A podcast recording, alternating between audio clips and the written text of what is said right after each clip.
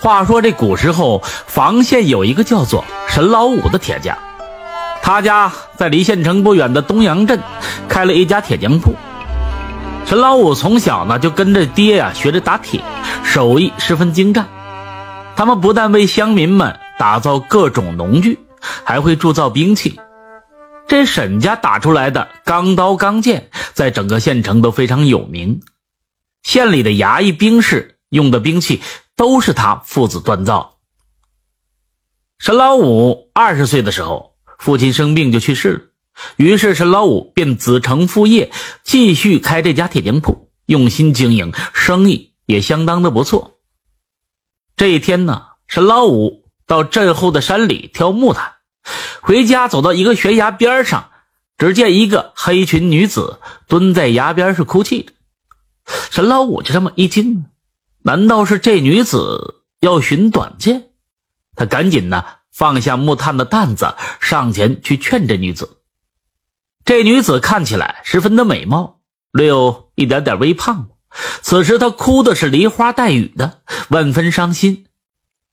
沈老五劝了这么一阵呢，这女子。止住了哭声，就说：“大哥，你有没有吃的了？我哭饿了。”沈老五赶紧说：“有啊，他早上出门的时候就准备好了几个肉饼，原本是打算自己半路上饿了吃的。”他赶紧拿出两个肉饼递给这女子。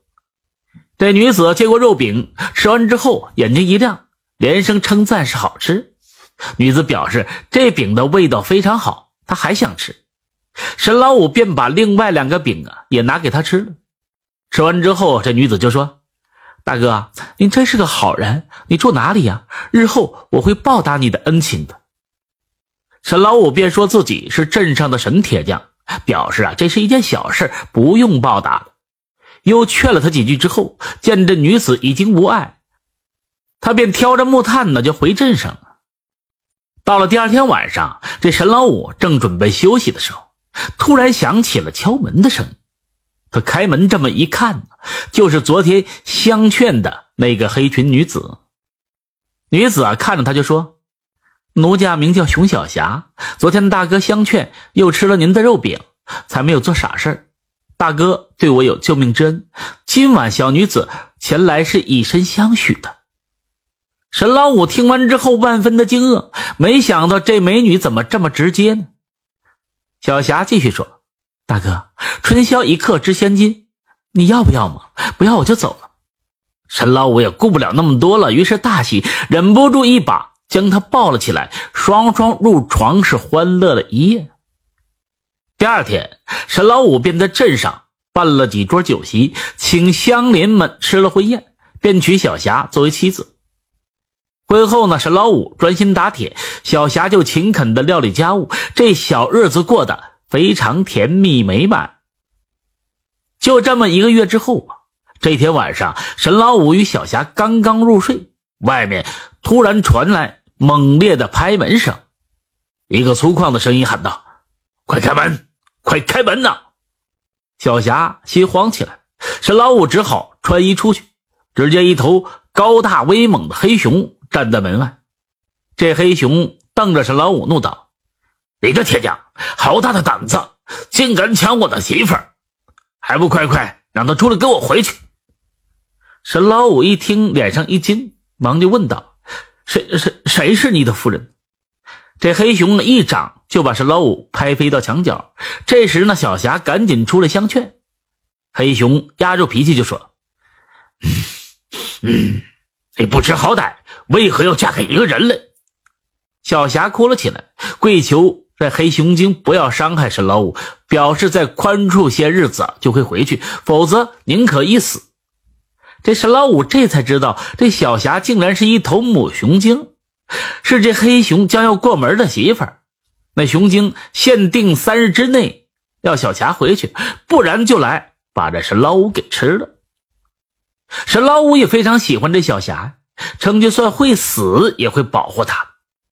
小霞见这沈老五如此的多情，说呀，还有一个对付熊精的办法，说只要找到乌金石铸造的一把利刃，便能制服这熊精。第二天呢，沈老五听从小霞的指引，进入大山得到三块乌金石，回到铁铺，立马进行熔炼。经过两天两夜，铸成了一把乌金利剑。小霞叫人赶制了一顶特制的大花轿，在轿座的下面有一个空间，能够蹲藏一个男子。他让沈老五带着这宝剑躲在其中。夜里，这黑熊精啊，果然来了。小霞又假装披上了红盖头，说道：“你既然真真喜欢我，那就劳驾这熊哥连人带轿背我回去吧。”这黑熊本来就挺笨的，不疑有诈，以为这已经谈妥了，于是呢，就变成了一个壮汉，双手一抬，把这花轿就抱了起来，疾步的走向了深山。子夜。入到熊精的洞府，这小霞缓缓的从花轿当中走了出来，熊精便迫不及待的拉着她进入洞房。四下无人，这是老五从花轿当中悄悄的爬了出来，顺着声音就找到了婚房。只见这黑熊精已经把妻子小霞摁倒在床，正要干坏事尚不知啊有没有成功呢？是老五于是啊鼓足勇气挥出利刃，一剑。就在他背上刺了一条大口子，这黑熊精吃痛，立马鲜血淋漓。看见这利剑呢，他十分害怕，下床跪在地上就求饶。陈老五一见他如此，心中一软，就说：“你这黑熊看起来凶猛，其实就是一个纸熊，强迫娶妻这是不对的。虽然你们有婚约，但小霞并不喜欢你，你走吧，离开这地方，去找一个会喜欢你的兽人。”这熊精点头表示他听懂了，他一下子爬了起来，就离开了屋子，往深山当中跑去。陈老五夫妻两个于是呢一起回到铁匠铺，起初呢还担心这黑熊精来报复，但后来根本就没有什么事儿只是这小霞后来第一胎生了两头熊，养了几个月之后，夫妻两个便把熊捉到山里给放。这小霞的第二胎呢，才生了一个光头的娃娃，跟沈老五啊长得非常相像，并且呢非常喜欢到山里去砍树。这听到这儿啊，大家感觉这故事是不是很有趣？这小霞生的三个孩子，两个是熊娃娃，熊大熊二，第三个还生个光头娃娃，喜欢到山里去砍树。这作者啊也是挺能扯的。